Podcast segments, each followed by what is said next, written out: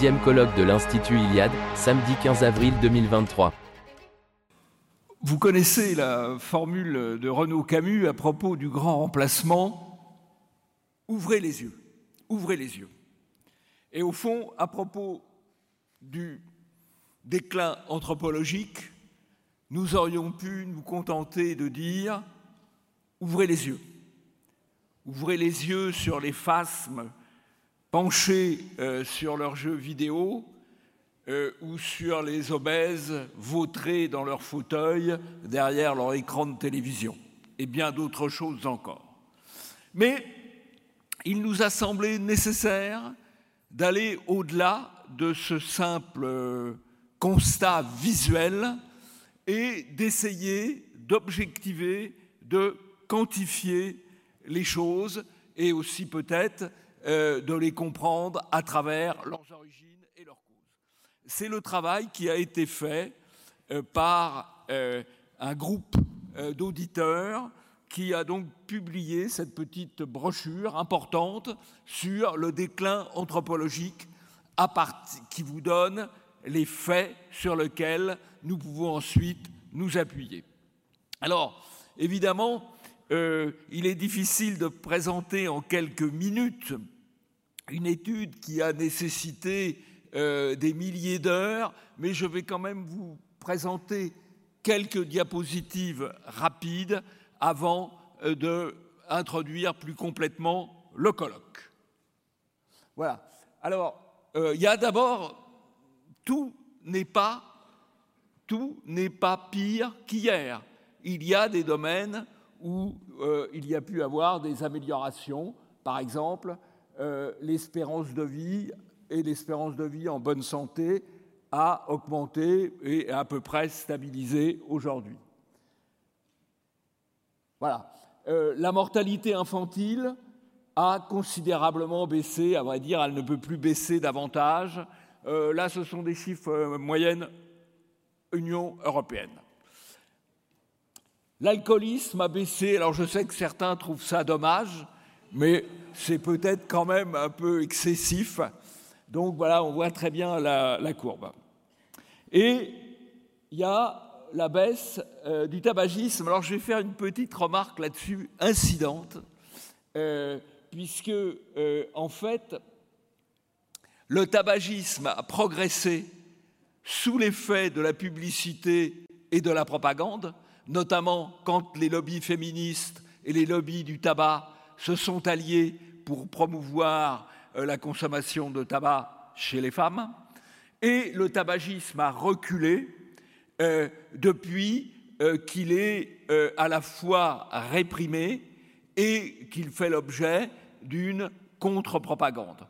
Donc c'est assez intéressant à dire parce que ça montre l'efficacité l'efficacité de la publicité et de la propagande. Alors maintenant, euh, il y a tout de même beaucoup d'éléments infiniment euh, plus préoccupants. Euh, l'usage croissant des opioïdes, là vous voyez toutes les courbes sont à la hausse, sauf la première qui est stabilisée. alors on n'en est pas encore à l'état des États-Unis, où il y a une épidémie considérable avec des conséquences sanitaires graves, mais la tendance générale est quand même mauvaise. Euh, les psychostimulants chez les enfants sont en augmentation euh, régulière, à la fois sur les 6-11 ans et les 12-17 ans. La consommation d'écran, enfin ça c'est. Alors la consommation d'écran, en particulier, particulièrement préoccupante chez les plus jeunes. C'est sûr que l'écran, c'est un babysitter formidable, mais euh, quand le babysitter présente la facture, c'est un peu moins formidable. Euh, l'obésité. Alors l'obésité est une épidémie qui touche quand même à peu près le, monde entier euh, et qui est extrêmement forte aujourd'hui aux États-Unis et en Amérique du Nord et qui se transporte euh, sur le reste de l'Europe et sur le reste du monde. Le seul endroit où elle est absente, euh, c'est les colloques de l'Iliade. Alors, Le QI, euh, il y a une quotient intellectuelle, il y a une tendance aussi à la stabilisation et à la, baisse depuis euh, une vingtaine ou une trentaine d'années.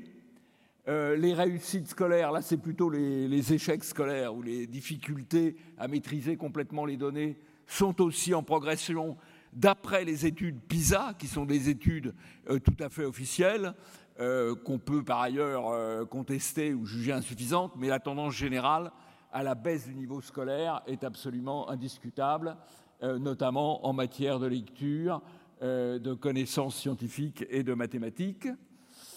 Il y a une progression de l'infertilité. Alors là, le tableau est un peu compliqué, mais il y a une baisse euh, du nombre de spermatozoïdes de, de, qui diminue pratiquement de moitié. Euh, et euh, il y a euh, aussi un autre phénomène qui est euh, le fait que les naissances étant différées, ben, la fertilité euh, diminue. voilà, alors là, le tableau, franchement, j'étais un peu fâché quand on me l'a présenté, car on pourrait en présenter un plus simple. Donc je vais être obligé de le commenter un peu rapidement euh, il y a une baisse évidemment euh, générale euh, du taux de, fécondité, euh, mais évidemment qui n'a absolument pas le même sens ni les mêmes conséquences quand vous voyez la baisse de la fertilité en Europe, qui est euh, la courbe euh, rouge foncé qui est en bas, avec le fait que depuis plus de 30 ans, le taux de renouvellement de la population n'existe pas et la baisse de la fertilité en Afrique qui est très relative, puisqu'on reste quand même entre 4 à 5 enfants par femme, donc ce qui est évidemment une explosion euh, démographique et qui est un sujet évidemment euh, majeur de euh, préoccupation. Voilà. Euh, donc, très rapidement euh, dit, ce sont les bases, euh, on peut dire, les bases euh, scientifiques de ce colloque. Alors, quelques commentaires en complément. La science ne nous aide pas seulement à observer les faits, mais aussi à les comprendre et à analyser les causalités. Je vais donner trois éléments très, très rapidement. Euh, il y a un lien entre l'infertilité et les perturbateurs endocriniens.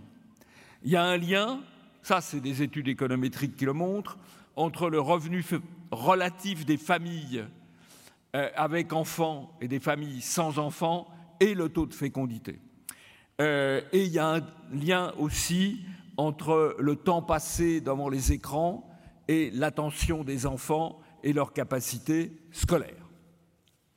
Mais la science ne nous dit pas ce qu'il faut faire, indépendamment d'ailleurs euh, de ses fragilités, et on a pu voir dans un certain nombre de domaines que les paroles présentées comme scientifiques euh, pouvaient être remises en question. Je pense au covidisme, je pense à l'alarmisme climatique ou je pense au wokisme euh, qui se partent tous euh, de prétentions scientifiques. La science n'est pas forcément, ou ce qu'on nous dit comme étant la science, n'est pas une vérité absolue, même si euh, c'est important pour les Européens de la prendre en compte. Mais la science, ce n'est pas tout. Euh, la science ne nous dit pas ce qu'il faut faire. C'est ici que la politique, le politique intervient. Dans le choix du bien commun, comme de la manière de le mettre en œuvre. Ainsi, ce n'est pas la science qui nous dit et qui peut nous dire s'il faut placer au premier plan l'utilité ou la beauté, le confort ou l'effort, la liberté ou la puissance.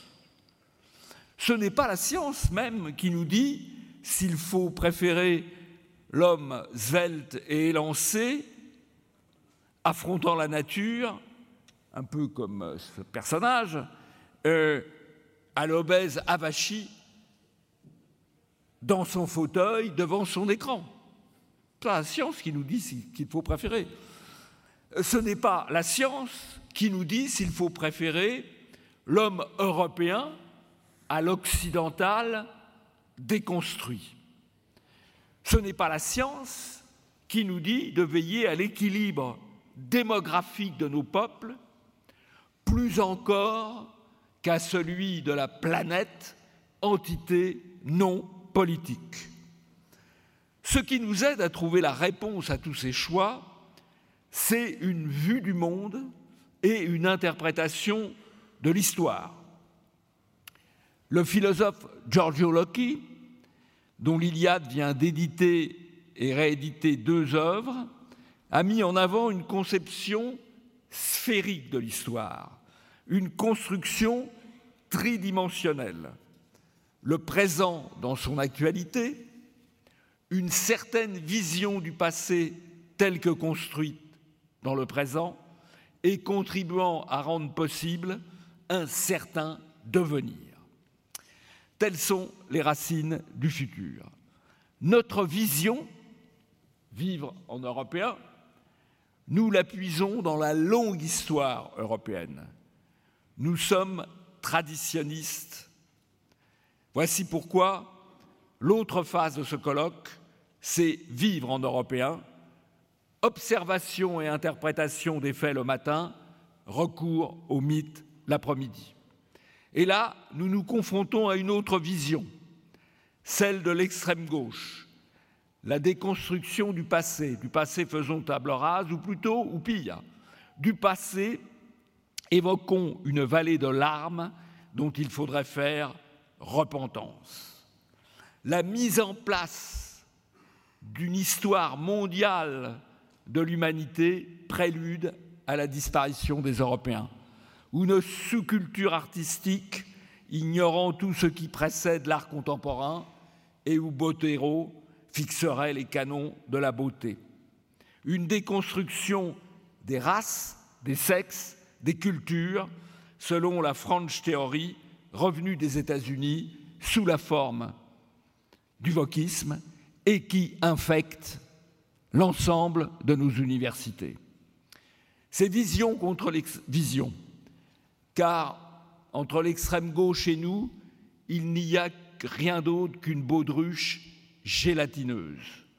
L'opposition sera tranchée et la lutte sera rude, mais si notre conception de l'homme européen perdait la bataille, alors il serait remplacé démographiquement, culturellement, économiquement par les masses africaines, par l'islam conquérant, par la dynamique chinoise. Alors, notre choix est clair. Vivre en européen plutôt que périr en occidental déconstruit. Ressaisissons-nous et écoutons l'appel d'Aragorn à la bataille des champs de Pélénor. Hommes de l'Ouest, levez-vous